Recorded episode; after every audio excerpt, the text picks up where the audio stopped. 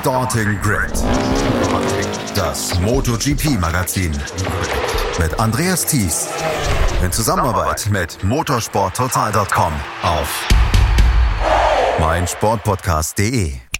Der Motorrad Grand Prix in Austin, der sorgte am Wochenende für einige historische Marken. Erstmals seit 1994 starteten sogar wieder zwei Deutsche in einem Rennen der Königsklasse und Honda beendete die längste Siegdurststrecke seit 1982 der Marke.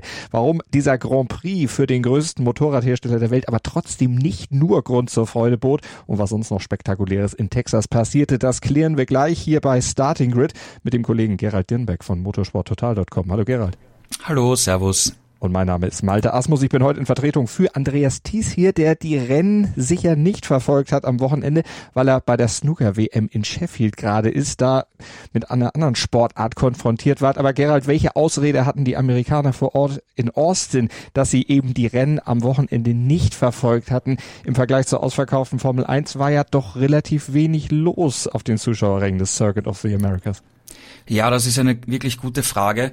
Und es ist jetzt auch äh, zum insgesamt gleich vierten Mal in, hintereinander, wo jetzt keine offiziellen Zuschauerzahlen veröffentlicht wurden. Also im, im vergangenen Jahr, wie ich mir im, im Winter die komplette Zuschauerstatistik von allen Rennen angeschaut habe, hat auch Austin gefehlt. Und äh, Jetzt habe ich natürlich gespannt darauf gewartet, wie schaut es in diesem Jahr aus, aber da kamen auch keine Zahlen und wenn man einfach nur sich auf die Tribünen äh, geschaut hat, wie wenig da eigentlich los war, war das schon natürlich bedenklich. Man muss natürlich auf der anderen Seite sagen, die Formel 1 boomt in, in Amerika, da haben wir das neue Rennen in Miami, dann kommt in diesem Jahr Las Vegas dazu.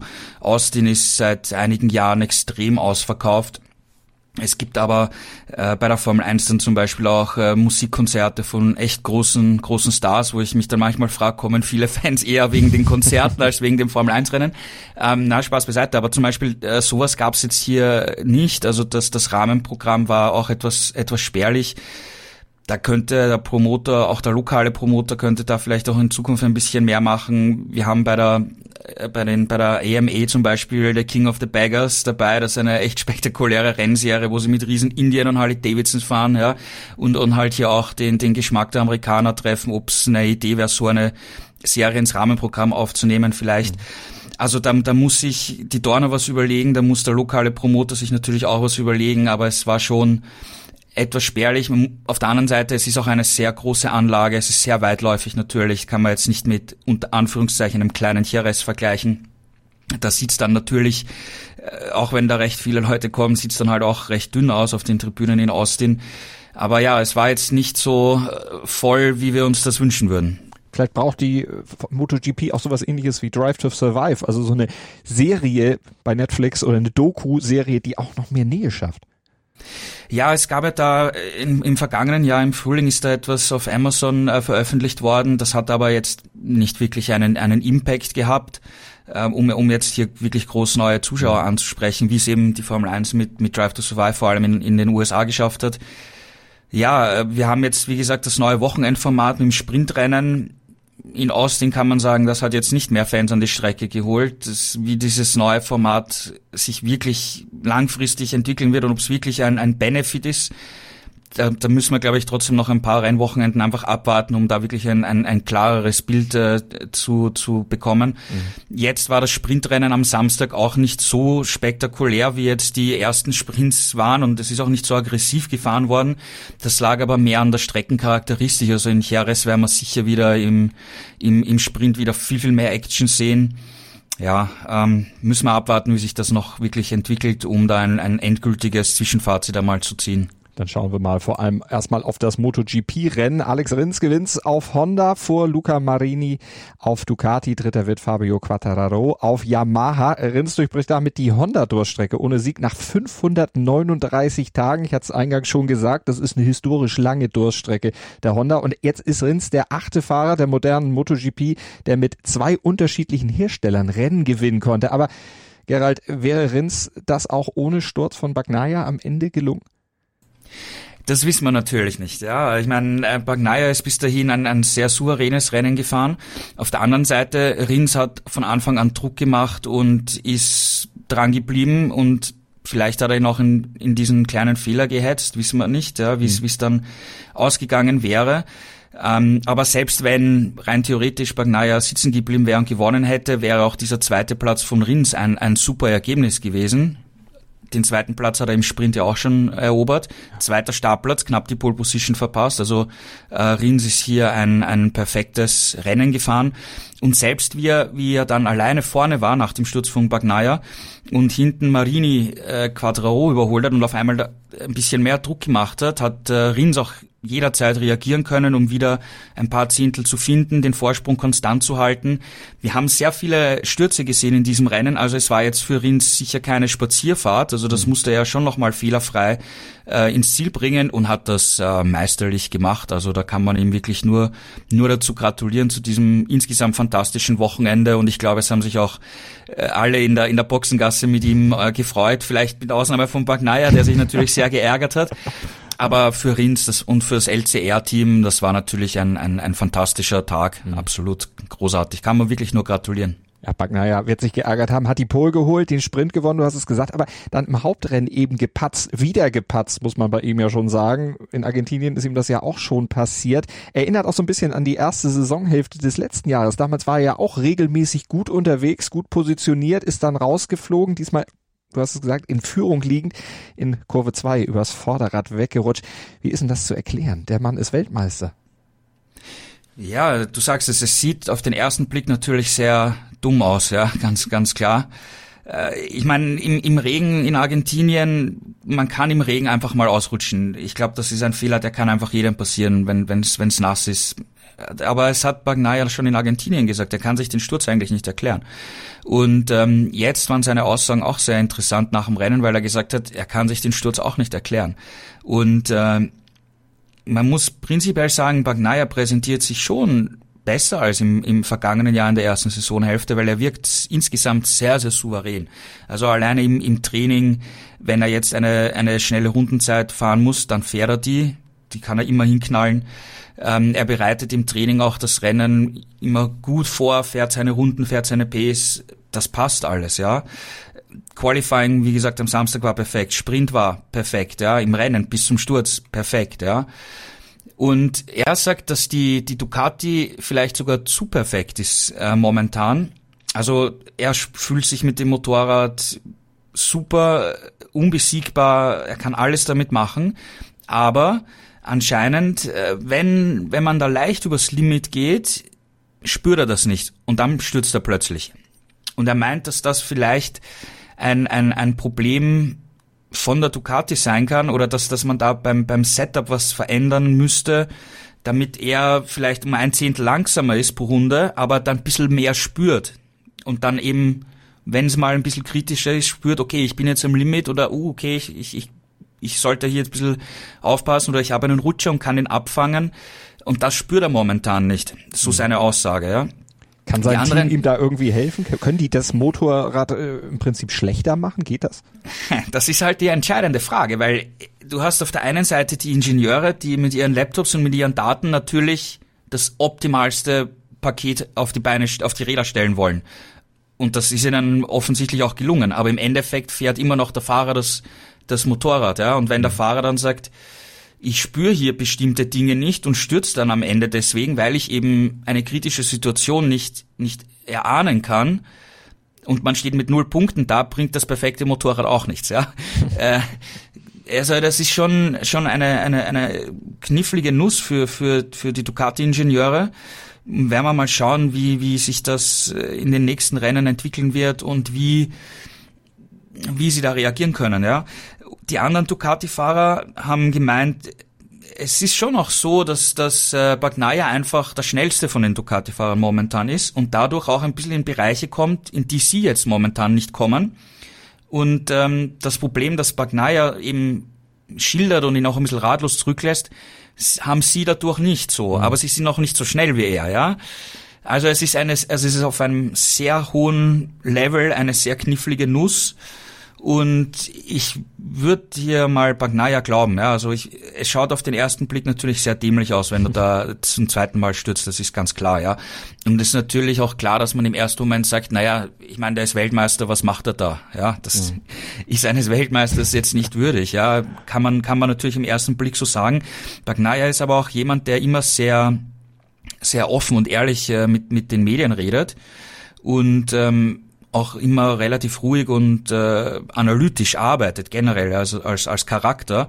Und wenn er uns eben das so schildert, dass er das eben dann nicht spürt, wenn, wenn da auf einmal das Limit überschritten wird, dann würde ich mal sagen, glauben wir ihm das mal.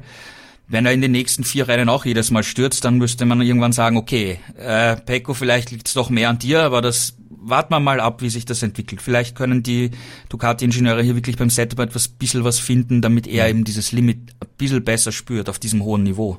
Du hast ja auch schon gesagt, er war nicht der Einzige, der gestürzt ist. Insgesamt kamen ja nur 13 Fahrer überhaupt ins Ziel. Äh, welche Rolle spielten da denn auch diese schwierigen Bedingungen auf der Piste bei den einzelnen Ausfällen? Also da gibt's ja relativ tückische Bodenwellen auf dem Grand Prix of the Americas. Äh, ist diese Piste, die ja auch zu den körperlich anspruchsvollsten des Kalenders zählt, wirklich so kompliziert, dass eben auch die Topfahrer der MotoGP dann oftmals dann eben auch nicht ins Ziel kommen. Ja, es ist schon eine sehr, sehr anspruchsvolle Strecke. Es ist eine sehr lange Strecke auch mit, mit sehr vielen unterschiedlichen Kurven. Auch sehr, sagen wir mal, im, im letzten Abschnitt ein paar eckige Kurven unter Anführungszeichen, die halt mehr für die Formel 1 designt worden sind als, als für die Motorrad-WM. Also da ist Jerez oder Phillip Island oder auch Argentinien zuletzt viel klassischere Motorradstrecken, die viel, viel flüssiger äh, zu fahren sind. Die Bodenwellen sind sicher auch ein Faktor, ähm, auf jeden Fall. Es haben aber viele Fahrer auch gesagt, dass der Wind eine große Rolle gespielt hat und der hat am Sonntag von einer ganz anderen Seite geblasen als in den Trainingstagen. Und manche Fahrer haben gesagt, der ist aus seltsamen Richtungen gekommen. Und ähm, ich meine, wir haben auch die, die ganze Aerodynamik und so jetzt drauf. Das beeinflusst natürlich auch äh, das Fahrverhalten, wenn der Wind dann und Windböen plötzlich aus ganz anderen Richtungen in, in vor allem im ersten Sektor in diesen in diesen flüssigen Kurvenabschnitt kommen, wo eben einige Fahrer gestürzt sind, auch auch Bagnaia. Mhm. Also das, da, da, dieser Wind könnte hier auch eine eine Rolle gespielt haben bei einigen der Stürzen besonders vom Sturzpech verfolgt, die Hondas. Das trübt, ich hatte es eingangs schon gesagt, die Stimmung bestimmt ein bisschen, trotz des Sieges von Rins. Vor allem, wenn man zum Beispiel auf Jean Mir guckt schon das Sprintrennen war bei ihm verkorkst. Im Hauptrennen ist er dann auch wieder gestürzt. Äh, letzte Saison, wenn wir uns zurückerinnern, damals noch in Suzuki oder auf Suzuki mit Alex Rins zusammen hier in einem Team, da waren die annähernd auf Augenhöhe. Jetzt auf Honda scheint es nur für Rins zu laufen. Was ist mit mir los?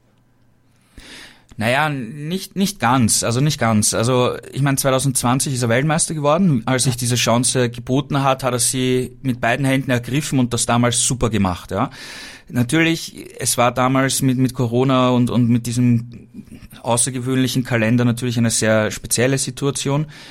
Dann im Jahr darauf, äh, 2021, ist mir eine, finde ich, sehr, sehr gute Saison gefahren, aber die Suzuki war halt nicht gut genug, um äh, den WM-Titel zu verteidigen.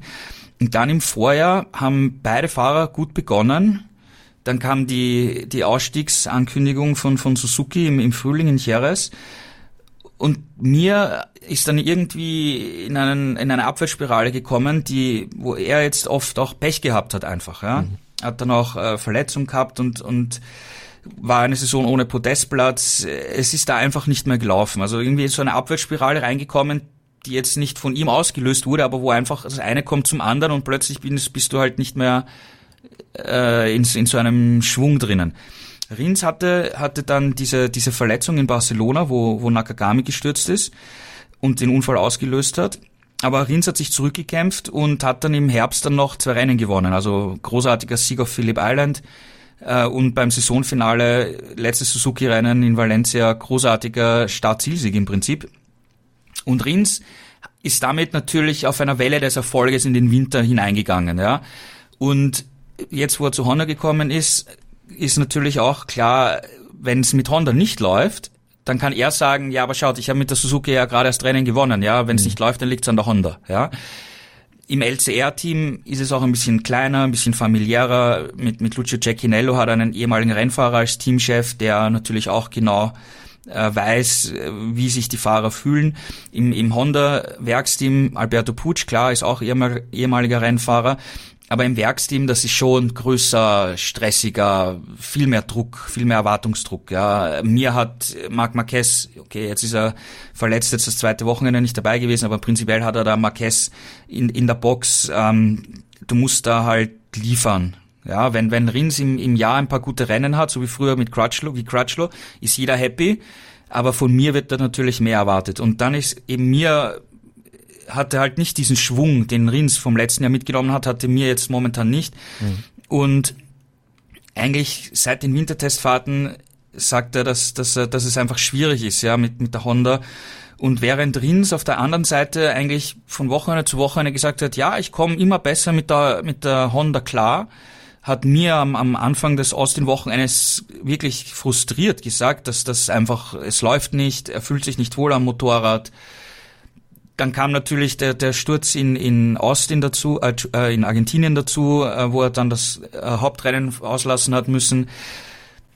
Jetzt ist er hier wieder gestürzt. Also dieser, dieser Schwung, der, die, den, den Alex Rins irgendwie aus der letzten Saison mitgenommen hat, den kann er irgendwie umsetzen und mir ist in diesem Abwärtsstrudel vom letzten Jahr irgendwie immer noch drinnen und, und findet da momentan äh, nicht raus. Das würde ich so von, von außen generell als Bild beurteilen. Und es ist natürlich die, die, die Frage, wie sich das lang weiter, weiterentwickeln wird. Ich meine, wir haben jetzt, jetzt drei Rennwochenenden gehabt. Das, die mhm. Saison ist noch komplett jung. Äh, beide Fahrer haben zwei Jahresverträge, also das ist ein langfristig angelegtes Projekt von Honda mit, mit den beiden ehemaligen Suzuki-Fahrern. Aber es ist natürlich klar, ich meine, irgendwann in den in kommenden Wochen, bis, sagen wir mal, bis zur Sommerpause, sollte mir schon irgendwie schauen, dass er besser zurechtkommt, dass er den Anschluss findet, dass er wieder aufs Level kommt, äh, dass Rins hat. Ja, ich meine, okay, Austin ist eine außergewöhnliche Strecke, da war Rins immer schon verdammt stark, hat in allen Klassen gewonnen, auch mit der Suzuki gewonnen, jetzt mit der Honda. Also das ist schon auch eine außergewöhnliche Strecke für Rins wird wahrscheinlich in Jerez wieder schwieriger werden, aber mir müsste schauen, dass er wieder da ein bisschen den Anschluss hält, dass er zumindest mal auf dem Level mit äh, Rins fährt. Und in den kommenden Wochen wird es natürlich interessant sein, wenn Marquez zurückkommt, wie sind beide ehemaligen Suzuki-Fahrer im Vergleich zu Marquez, der ja immer die Speerspitze von Honda war. Ja? Also das wird auch noch ein interessanter Aspekt zu beobachten sein. Speerspitze von Honda, diesmal nicht dabei wieder, du hast es gesagt, verletzt Marc Marquez, dafür Stefan Bradl wieder im Einsatz, aber am Ende genauso im Kiesbett gelandet wie Nakagami. Für Bradl besonders ärgerlich, denn der war ja nicht gut gestartet oder beziehungsweise als 21. gestartet, aber dann später im Verlauf des Rennens, bis er ausgeschieden ist, sogar Kurs Top 10 gewesen.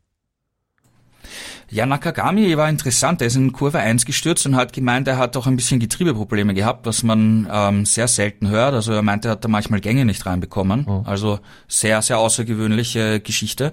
Und ähm, ich meine, Pradl als Test- und Ersatzfahrer, der hat erst am also wenn es das Rennen am Sonntag war, am Montag und Dienstag davor in Jerez getestet und ist dann von dort direkt in die USA geflogen. Also der ist, der hat auch ein sehr straffes Programm gehabt. Und für ihn als Testfahrer geht es eigentlich nur darum, das Rennen fertig fahren, Kilometer sammeln, Daten sammeln. Und das, das hat er eigentlich ganz gut gemacht, ja. Und wenn jetzt vorne alle möglichen Fahrer ausscheiden, dann kommst du in die Punkteränge oder knabberst sogar in den Top Ten. Aber dass er dann in der vorletzten Runde stürzt, ist auch ziemlich, ziemlich unnötig, ganz ehrlich. Mhm. Er hat dann aber auch nach dem Rennen gesagt, er kann sich nicht genau erklären, warum er gestürzt ist, weil die Daten genau, die Daten zeigen, dass er in den Runden davor alles gleich gemacht hat. Ja, ja, im Endeffekt ist er nicht ins Ziel gekommen. Ja, was, mehr kann man dazu mhm. nicht, nicht sagen momentan. Ähm, jetzt äh, Jerez in zwei Wochen, also wir gehen davon aus, dass Marc Marquez da wieder Retour kommt. Aber also falls er nicht Retour kommt, würde natürlich äh, Stefan Bradl wieder wieder fahren. Aber falls Marc Marquez Retour kommt, ist Bradl auch im Einsatz, weil äh, Honda für dort eine Wildcard für ihn angemeldet hat. Also er steht eigentlich jetzt wieder vor seinem nächsten Renneinsatz und da schauen wir, wie er es das dort macht und ob er das Ziel sieht. Hey, Malte Asmus von meinsportpodcast.de hier. Ab März geht's weiter mit unseren 100 Fußballlegenden. Staffel 4 bereits. Freut euch auf Zlatan Ibrahimovic, Michel Platini, Cesar Luis Minotti, Paolo Maldini, um nur mal vier zu nennen. Und bis wir mit der vierten Staffel kommen, hört doch einfach noch mal rein in die bisherigen drei Staffeln. Ronaldinho, Sepp Meyer, Gary Lineker, Lothar Matthäus und viele weitere warten da auf euch. 100 Fußballlegenden. Jetzt. Überall, wo es Podcasts gibt. Auch mit im Einsatz bei diesem Rennen. Jonas Folger auf KTM, auch ja eigentlich Testfahrer, kam als Ersatz für den verletzten Paul Espargaro ins Rennen und zu einem MotoGP-Comeback nach 2040 Tagen Pause, landete im Sprint noch abgeschlagen auf dem letzten Platz, 47 Sekunden hinter dem Sprintsieger Bagnaia. Dann im Hauptrennen ist er aber am Ende Zwölfter geworden. Wie würdest du seine Leistung einschätzen? Der ist ja auch ohne Rennrhythmus überhaupt in die USA gekommen, hatte ja auch in diesem Jahr noch nicht mal wirklich Testtage absolviert. Also der ist quasi ins kalte Wasser gekommen. Ja, er ist total ins kalte Wasser geworfen worden oder gesprungen, je nachdem, wie man es sehen möchte. Ähm, er hatte nicht so viele Testtage, das stimmt. Und bei den Tests, wo er vor Ort war, hat eigentlich äh, Dani Petrosa die Hauptarbeit äh, gemacht, die Hauptentwicklungsarbeit. Und bei den Tests ging es eigentlich darum, dass der Jonas jetzt einfach einmal ein paar Runden fährt. Und es war eigentlich geplant, dass er im Laufe des Jahres ähm, mehr Testkilometer sammeln kann, um dann vielleicht im nächsten Jahr mal einen Wildcard-Einsatz oder so zu machen. Aber ja, ich meine, ähm, Paul Espargaro ist, ist verletzt und er wird noch ein paar Wochen passieren müssen, leider. Aber es geht eben nach wie vor Schritt für Schritt besser, ist zu Hause, ähm, wird gut versorgt. Mhm. Kieferbruch heilt auch äh, ganz gut, äh, was wir zuletzt gehört haben. Und laut Reglement musste, musste KTM hier einen Ersatzfahrer an den Start bringen und Dani Pedrosa wird zwar in Jerez mit einer Wildcard dabei sein, aber wir wissen, dass Dani Pedrosa seinen Fokus auf äh, die Entwicklung legt. Daran hat er Spaß und ähm, auch das, die Wildcard in Jerez wird mit, mit äh, Fokus auf äh, Entwicklung äh, liegen. Und äh, wir wissen auch, dass Dani Pedrosa jetzt keine Lust hat, fünf, sechs Rennen hintereinander zu fahren. Und mangels Alternative ähm, musste da eigentlich Jonas Folger zum, zum Zug kommen. Ähm, sein Teamchef Boncharal hat äh, sogar durchklingen lassen, dass er eigentlich noch gar nicht jetzt Rennen fahren wollte, weil er sich eher auch in der Rolle als Testfahrer sieht. Aber mhm. wie gesagt, die Umstände waren jetzt eben so, dass da jemand gebraucht wird. Man durfte natürlich nichts von ihm erwarten, das ist klar, wenn du jetzt fast nichts getestet hast. Ähm, sie haben an dem Wochenende auch noch sehr viel an der Sitzposition von ihm gearbeitet. Also, also da sieht man, dass man da noch Grundsatzarbeit machen muss, zu der man bei den paar Testrunden, die er gefahren ist, davor noch gar nicht gekommen ist. Folger ist im Vergleich zu den anderen KTM-Fahrern auch relativ groß. Und wir wissen, wenn wir uns zurückerinnern, ein, ein Danilo Petrucci zum Beispiel ist auch aufgrund seiner Körpergröße an der, an der KTM damals gescheitert. Also das ist auch nicht so einfach, das optimal für ihn hinzubringen. Und es geht da jetzt, also es ging jetzt in Austin im Prinzip für ihn darum, einfach zu fahren, äh, Kilometer abzuspulen, das Motorrad für sich anzupassen, dann im, ersten, im nächsten Schritt, wenn die Sitzposition passt, dann auch ein bisschen am Setup äh, zu spielen, um es für ihn besser zu machen. Das wird jetzt auch bei den kommenden Rennwochenenden ähm, so der Fall sein. Also wir dürfen jetzt vom Jonas nicht äh, erwarten, dass er da Bäume ausreißt und in den Top Ten äh, mitmischt. Mhm. Äh, freuen würden wir uns natürlich, ist klar, aber wir müssen da realistisch sein. Das sind jetzt alles für ihn Testfahrten. Wichtig ist, dass er Spaß dran hat, dass er sich nicht wehtut, falls er noch einmal stürzen sollte.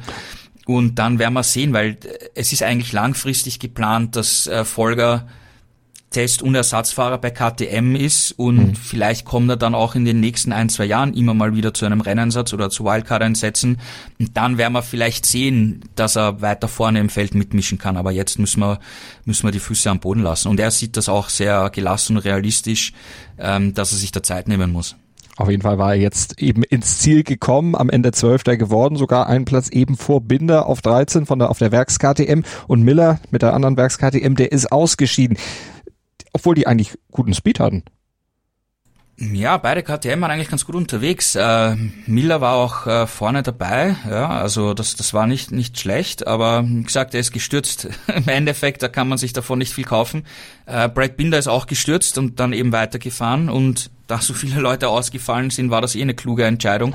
Hat dann noch äh, drei WM-Punkte äh, mitgenommen ja, insgesamt, ähm, Austin war in der Vergangenheit immer schon schwieriges Pflaster für KTM. Also zum Beispiel Miguel Oliveira ist dort zweimal ins Ziel gekommen, aber nie in den Top Ten. Ähm, das Speed war okay, aber im Endeffekt, wenn dann beide Fahrer stürzen, stehst du halt dann auch mit leeren Händen da. Ja. Mhm. Keine leeren Hände hatte dagegen Ducati mit Luca Marini, der zum ersten Mal in seiner Karriere aufs Podium fährt der ja für Ducati dann eben auch richtig Punkte gesammelt hat. weil er sich vor kurz vor Rennstart dann doch für die harten Reifen entschieden hat und nicht Medium, wie er eigentlich erst wollte, obwohl er mit denen, wie er selber sagt, eigentlich ein besseres Gefühl gehabt hätte? Ja, schwierig zu sagen. Im Endeffekt sind alle mit den gleichen Reifen gefahren, also war sicher nicht die verkehrte Entscheidung, dass er da, da gewechselt ist. Insgesamt, ich meine, hat einen super Start hingelegt, dann Quattraro sich hergerichtet, ihn zum richtigen Zeitpunkt überholt. Er meinte aber auch, es war schon ein bisschen klar, dass es eigentlich nicht mehr möglich sein wird, äh, Rins abzufangen noch und ihn einzuholen.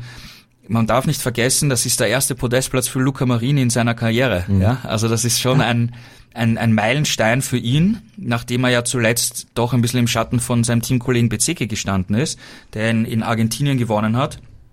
Und äh, insgesamt gesehen, die, die Saison bisher läuft für das Team von Valentino Rossi wirklich exzellent. Ne? Also Bezeki Show in Argentinien mit dem Sieg. Mhm. Hier Marini das erste Mal am Podium. Und wenn wir einen Blick auf die, die WM-Wertung werfen, erstens einmal sehen wir Marco Bezeki auf Platz eins nach wie vor bei den Fahrern, ja, womit ich ehrlich gesagt nicht gerechnet hätte, weil wenn Bagnaia ähm, jetzt nicht stürzt, dann übernimmt er natürlich die WM-Führung. Aber in der Teamwertung führt der VR 46 mal echt mit einem richtigen Vorsprung die Wertung an, nämlich die haben 29 Punkte Vorsprung auf Pramac, die Zweiter sind. Also das mhm. ist schon schon eine Ansage, dass hier das Satellitenteam von Rossi hier zu Beginn der zweiten Saison in der MotoGP überhaupt ähm, diese Teamwertung so klar anführt nach, nach den ersten drei Wochenenden. Du hast die Führung von Besecki in der WM-Einzelwertung auch schon angesprochen. Er hat sogar ausgebaut, ne? Elf Punkte liegt er jetzt vorne. Wie bewertest du insgesamt so nach sein Wochenende? Freitag war es ja doch eher problembehaftet. Samstag oder dann der Sprint war anständig, wie er selbst gesagt hat, und jetzt Platz sechs, also im Sprint und im Hauptrennen unterm Strich? Ich würde sagen, das war einfach, war einfach solide. Ja, es war jetzt für ihn nicht mehr drinnen, aber er hat auch keinen Bock gebaut, ja, wie, wie Bagnaia zum Beispiel. Und ja, es ist, ist halt dann in der Verfolgergruppe da ins Ziel gefahren, hat seine Punkte mitgenommen, wenn nicht mehr möglich ist. Dann musst du halt deinen Platz mitnehmen und schauen, dass eben nicht stürzt. Und das hat er gemacht. Also solides Wochenende ohne Höhen, ohne Tiefen. Ähm, war okay, ja. Und dritter wurde am Ende Fabio Quattararo auf, Jam auf Yamaha. Äh, der hatte vor dem Grand Prix of the Americas ja noch ordentlich gemeckert, ordentlich Dampf abgelassen, vor allen Dingen über sein Motorrad geschimpft und gesagt, Yamaha lege bei der Entwicklung Jahre hinter der Konkurrenz.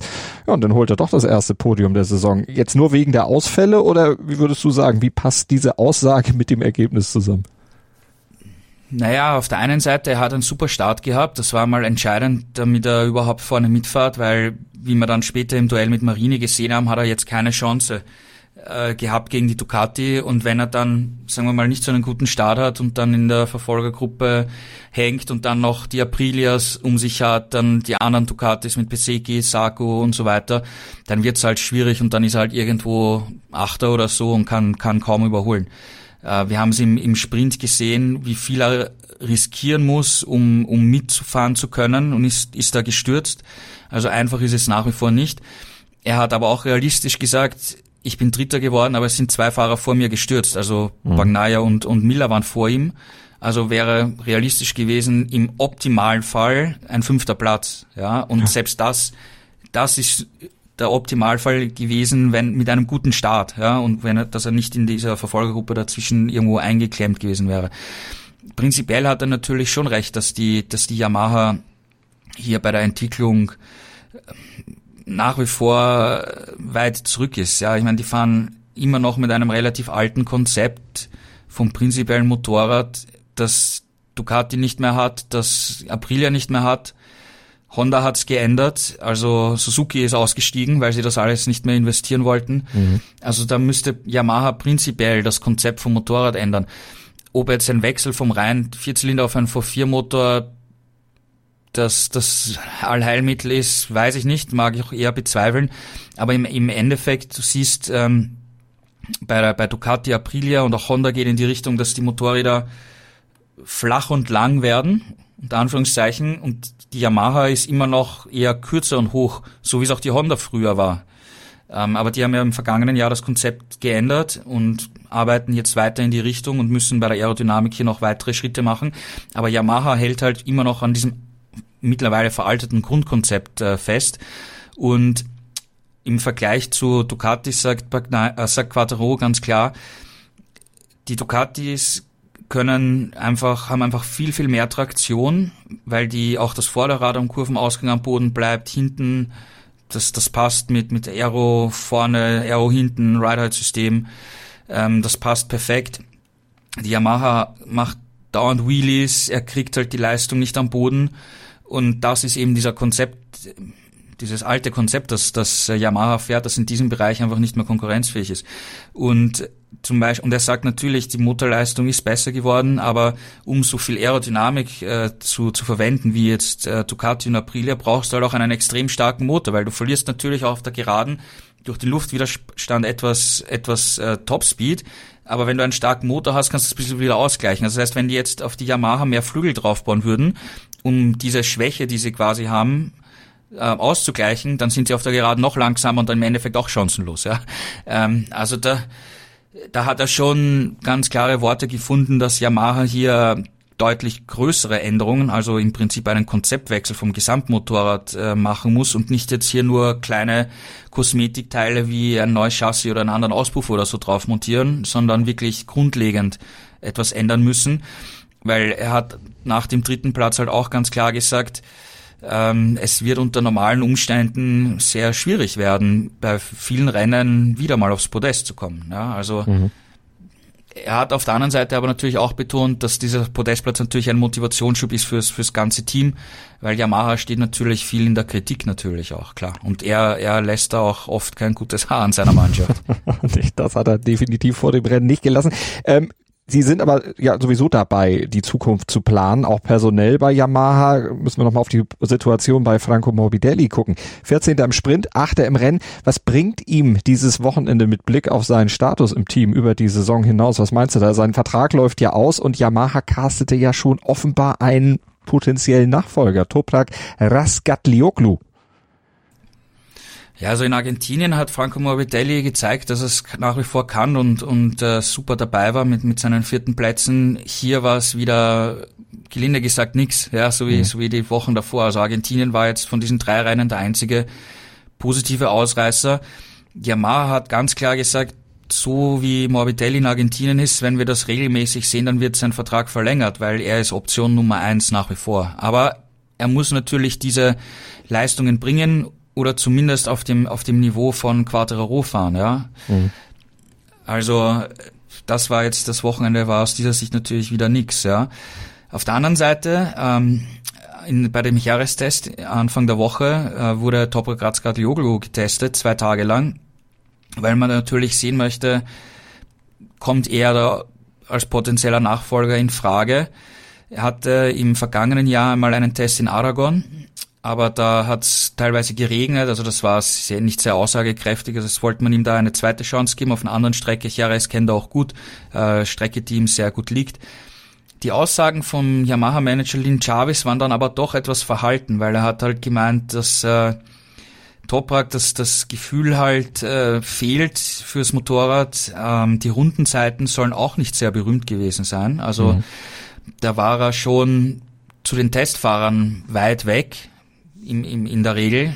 Eine schnelle Runde ist jetzt, darf man jetzt nicht überbewerten, aber so generell seine Rennpace war schon weit weg. Und Lin Chavis meinte, Toprak müsste sehr, sehr, sehr, sehr viel Zeit brauchen, sehr, sehr, sehr viele private Testfahrten, um seinen Fahrstil, der in der Superbike WM großartig ist, äh, auf die MotoGP umzustellen, weil die Stärken, die er in, bei seinem Fahrstil hat, die in der Superbike WM einfach super sind und, und mhm. entscheidend sind für Erfolge, das bringt in der MotoGP nichts. Die MotoGP muss ganz anders gefahren werden. Und ob er diese Umstellung schafft, weiß man nicht. Talent hat er sicher, aber es braucht viel Zeit. Dazu haben wir das eingeschränkte äh, Reifenkontingent für die privaten Testfahrten. Das heißt, es ist auch gar nicht möglich, dass man jetzt Toprak hier wochenlang auf allen möglichen Rennstrecken auf und abfahren lässt, damit er sich die MotoGP kennenlernt, weil man ja gleichzeitig mit Crutchlow, mit diesem ähm, Reifenkontingent, das eingeschränkt ist und vorgegeben ist, ja auch Entwicklungstests machen muss. Ja, also es gibt da diese Möglichkeiten für Toprak gar nicht. Und für Yamaha wäre es natürlich ein Risiko, äh, Toprak zu nehmen, weil man einfach nicht weiß, schafft er wirklich den Anschluss oder, oder nicht oder, oder wie sieht's aus? Also da ist, da ist Morbidelli momentan doch noch eher die erste Wahl. Dann gibt's natürlich noch einen anderen Kandidaten, das ist äh, Jorge Martin. Der hat, der war ja im vergangenen Jahr, als er von Ducati nicht fürs Werksteam berücksichtigt wurde, ziemlich angefressen. Ducati hat ihm da eine finanzielle Kompensation sogar gegeben, hat seinen Vertrag verlängert für zwei Jahre, aber äh, mit einer Option, die Martin einseitig ziehen kann. Also Martin kann am Ende dieses Jahres sagen, tschüss, ich gehe. Ja? Mhm. Also da hat er sich gute Konditionen rausgehandelt. Und er hat auch hier jetzt in Austin gesagt, er ist offen für alles. Ja? Mhm. Also wenn, wenn Yamaha mit, mit Morbidelli nicht zufrieden ist oder Morbidelli im Laufe der Saison jetzt nicht wirklich Rennen wie in Argentinien zeigt, nicht oft, und sie auf äh, Martin zugehen, dann wäre das schon eine, eine Option, dass sie da Martin holen. Auf der anderen Seite, äh, dass, dass diese These befeuert äh, Lin Chavez selbst, weil er hat gesagt, ja, Toprak ist eher eher unwahrscheinlich, dass wir ihn holen. Und falls wir einen Ersatz für Morbidelli suchen würden, dann sollte das ein aktueller MotoGP-Fahrer sein. Er hat Martin nicht in, in, das Wort Martin nicht in den Mund genommen, aber das würde natürlich genau auf, auf Martin hindeuten. Dann sind wir mal gespannt, wie die Personalie dann weitergeht. Aprilia haben wir noch nicht drüber gesprochen. Alish Espargaro, der hatte vor dem Grand Prix ja noch Ambitionen auf den Sieg angemeldet. Am Ende ist er dann im Sprint Vierter geworden und im Rennen rausgeflogen. Hat nicht so ganz geklappt. Aprilia hatte hier eigentlich technische Probleme. Und das ist ein, ein Punkt, der etwas außergewöhnlich ist, weil also jetzt der Ralf Fernandez hat das Rennen aufgegeben relativ früh. Mhm. Der hatte ein Problem im Ride Height Device. Das ist einfach in der untersten Position stecken geblieben und er konnte das nicht mehr lösen und musste das Rennen aufgeben. Alej Espargaro ist gestürzt, hat aber gesagt, er hatte auch ein Problem mit dem Ride Height Device und das hat den Sturz ausgelöst. Also technische Probleme bei beiden. Und dann haben wir natürlich Maverick Vinales, ist Vierter geworden, hat eine super Aufholjagd gezeigt nach einem schlechten Start. Wir erinnern uns, im Sprint katastrophaler Start, ich glaube, da hat er um die zehn Plätze verloren, mhm. jetzt auch kein guter Start. Und er sagt, ähm, es gibt da ein Problem mit der Kupplung, das ist auch ein technisches Problem, das Aprilia dringend lösen muss, ähm, weil von der Pace her, mit einem guten Start hätte er hier ums Podest kämpfen können. Er meint, ich hätte das sogar gewinnen können, das Rennen. Das glaube ich eher nicht, aber ich glaube, dass er die Chance gehabt hätte, mit einem guten Start hier ums Podium mitzukämpfen, definitiv. Also Vinales betont auch, sie sind zu diesem Zeitpunkt der Saison schneller, als sie erwartet haben. Das Tempo und das alles passt. Aber bei drei Motorrädern technische Probleme zu haben, da muss am Aprilia nachbessern, definitiv auch auf der Aprilia Oliveira als Fünfter. Ist das so, so ein Anknüpfen an die Leistung von Portimao oder hat er jetzt auch eher von den Stürzen profitiert? Wie würdest du es da einschätzen? Er hatte schon noch Schmerzen von dem, von dem Sturz in Portimao. Es war jetzt, glaube ich, hier mal von, für ihn wichtig, wieder, wieder zurückzukommen. Das Motorrad ist ja für ihn auch noch, auch noch neu.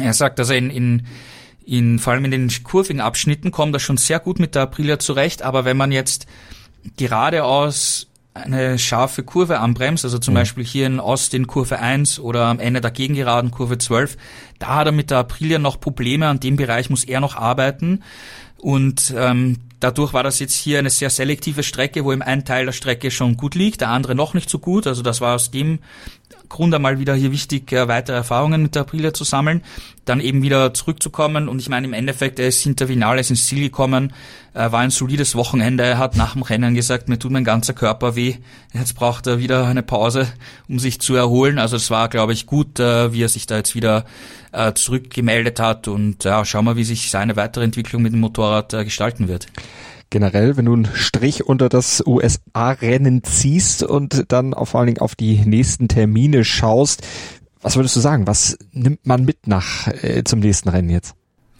Ja, Austin ist eine sehr spezielle Rennstrecke. Insgesamt vom, von der Charakteristik haben wir eh schon, schon gesprochen.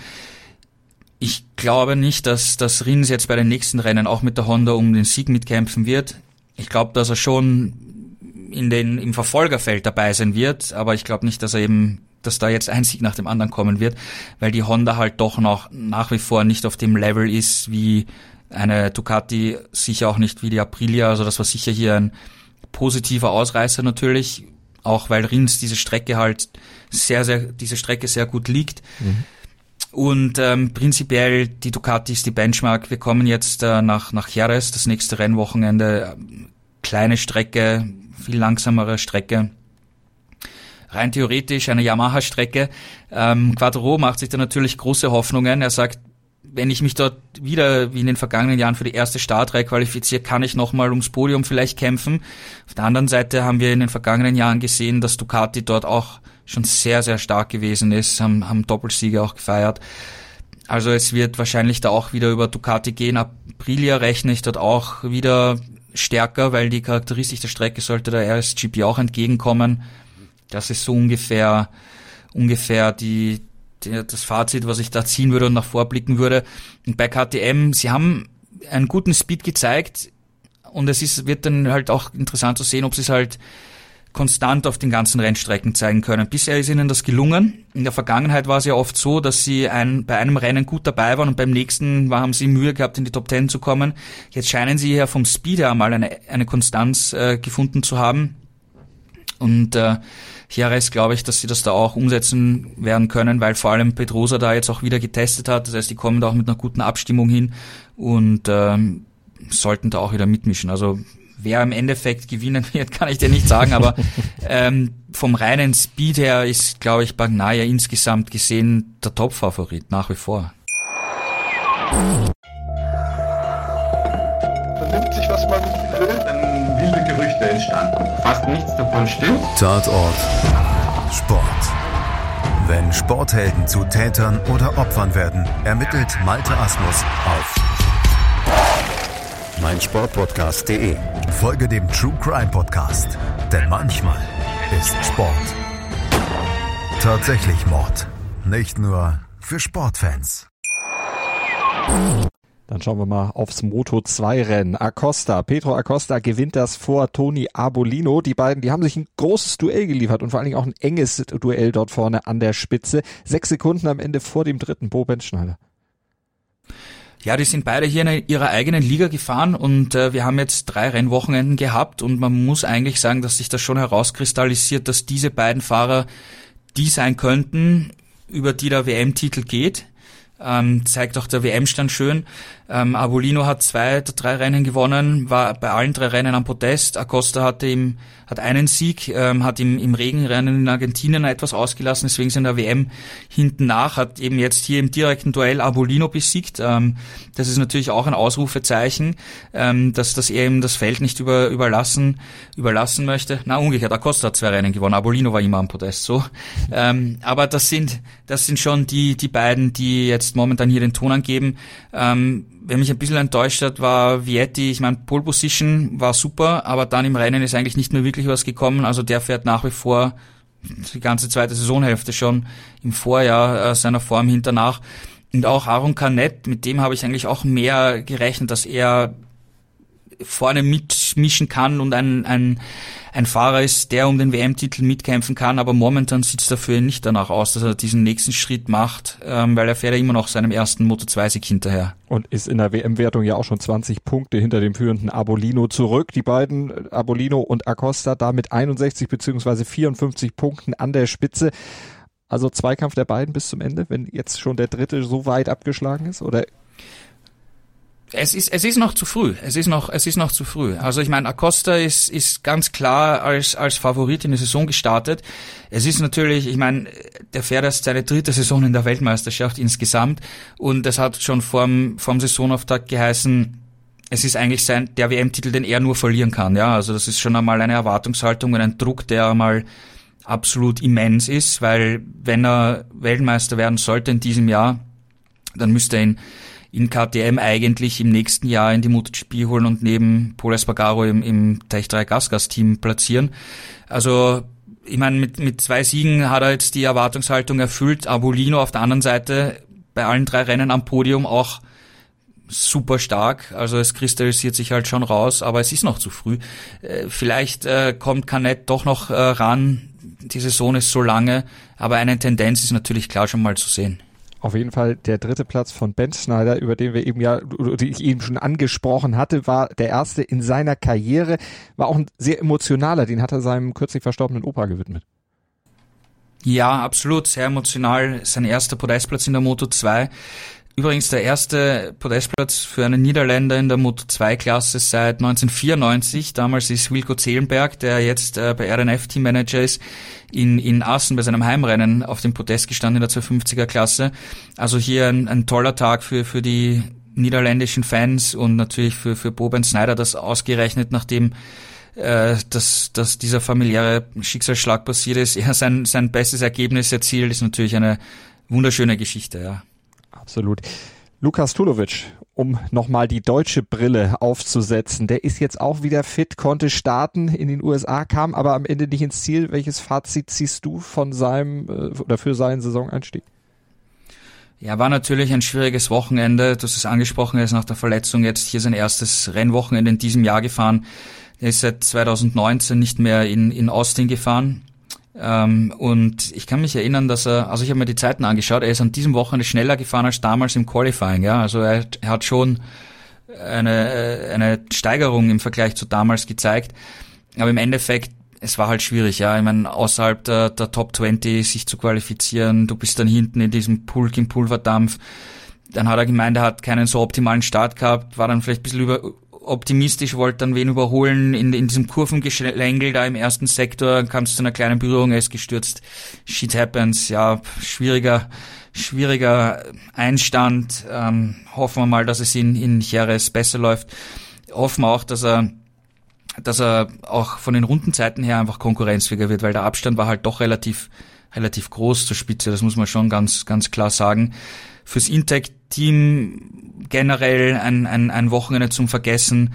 Darren Binder ist ja auch gestürzt im, im Training, hat sich dabei äh, Knochen in der rechten Hand äh, gebrochen, wird jetzt operiert in Barcelona. Ob ein Jerez dabei sein wird, steht noch in den Sternen.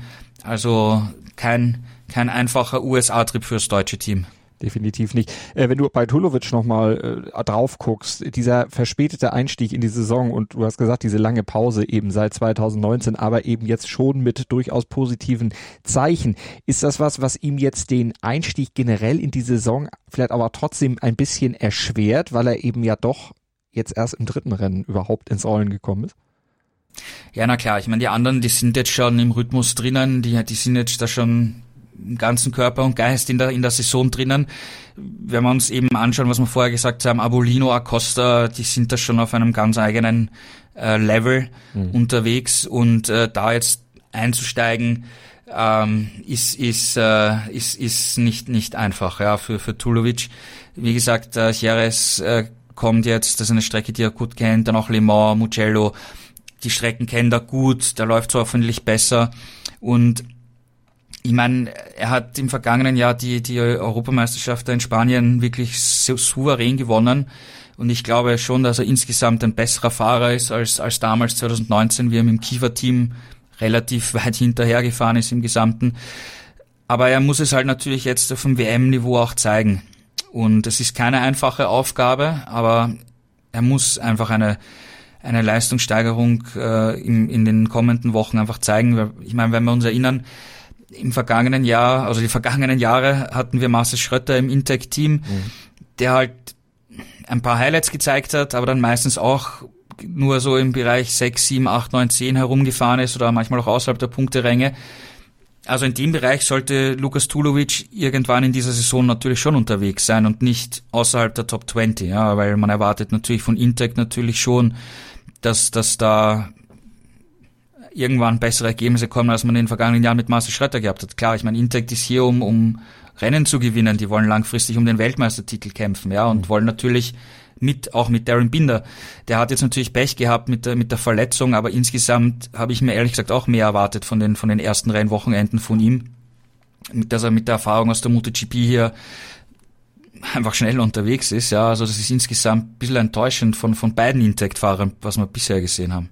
Schauen wir mal, wie es in Jerez dann aussehen wird. Das spektakulärste Rennen des Wochenendes gab es aber vielleicht in der Moto 3. Ivan Ortola sicherte sich seinen ersten Sieg überhaupt und das nachdem er in Runde 1 eigentlich schon fast ausgeschieden war, hat sich gerettet, ist zurückgefallen, aber dann von Platz 20 wieder nach vorne gerast, hat dann Massia und Artigas auf die Plätze verwiesen. Spektakulär. Absolut ihre Aufholjagd. Großartig gemacht, ja. Und äh, das, das Coole an der Geschichte fand ich, am Anfang Also über weite Strecken war das Rennen an der Spitze ja relativ statisch, wo halt dann fünf, sechs einfach hintereinander Runden gefahren sind. Ähm, Sasaki hat das Rennen angeführt, Massia ist ihm nachgefahren, da gab es kaum Überholmanöver. Und als dann Ortola den Anschluss an die Gruppe geschafft hat, hat er einfach angefangen, alle zu überholen. Also das fand ich cool. Weil solche beherzten Fahrweisen von, von so jungen Leuten, die, die, die sind einfach toll, äh, schön anzusehen dann am Ende, wie er, wie er es gemacht hat, ähm, super. Erster Grand Prix-Sieg für ihn, also super. Ja, also ähm, ein, ein Talent, das da auch kommt. Ich meine, wir haben insgesamt äh, wenn wir uns jetzt die, das Ergebnis anschauen, Ortula äh, mit Diogo Moreira, Daniel Olgado, David Salvador und so, äh, Jose Antonio Reda als Rookie ist, ist hier Zehnter, Zehnter geworden, hat, war bei den ersten Wochenenden gut dabei. Also wir haben da einige Youngster, die richtig, richtig gut äh, aufdrehen und die, glaube ich, auch große Karrieren haben werden und ein paar werden es sicher auch in die MotoGP schaffen und dort vielleicht auch äh, Rennen gewinnen, um den WM-Titel kämpfen. Also da kommen jetzt einige, einige wirklich gute Talente wieder nach. Was ist denn mit denen los, die vor Saisonbeginn eigentlich so zum Favoritenkreis gezählt wurden? Ayumu Sasaki zum Beispiel oder auch David Munoz. Zweimal in Folge jetzt rausgeflogen. Zwei Nuller in Serie. Ja, Sasaki hat schon zum Kreis der WM-Favoriten gezählt, ganz klar. Aber letztens das Sieg im Re äh, der Sturz im Regen war natürlich blöd. Kann im Regen natürlich immer mal passieren. Das haben wir auch äh, bei Bagnaia angesprochen. Mhm. Aber jetzt hier auch raus zu crashen in so einer starken Position sollte ihm nicht passieren. Also das ist schon schon eine Enttäuschung, muss man ehrlich gesagt sagen, weil er zählte zum zum Kreis der Favoriten.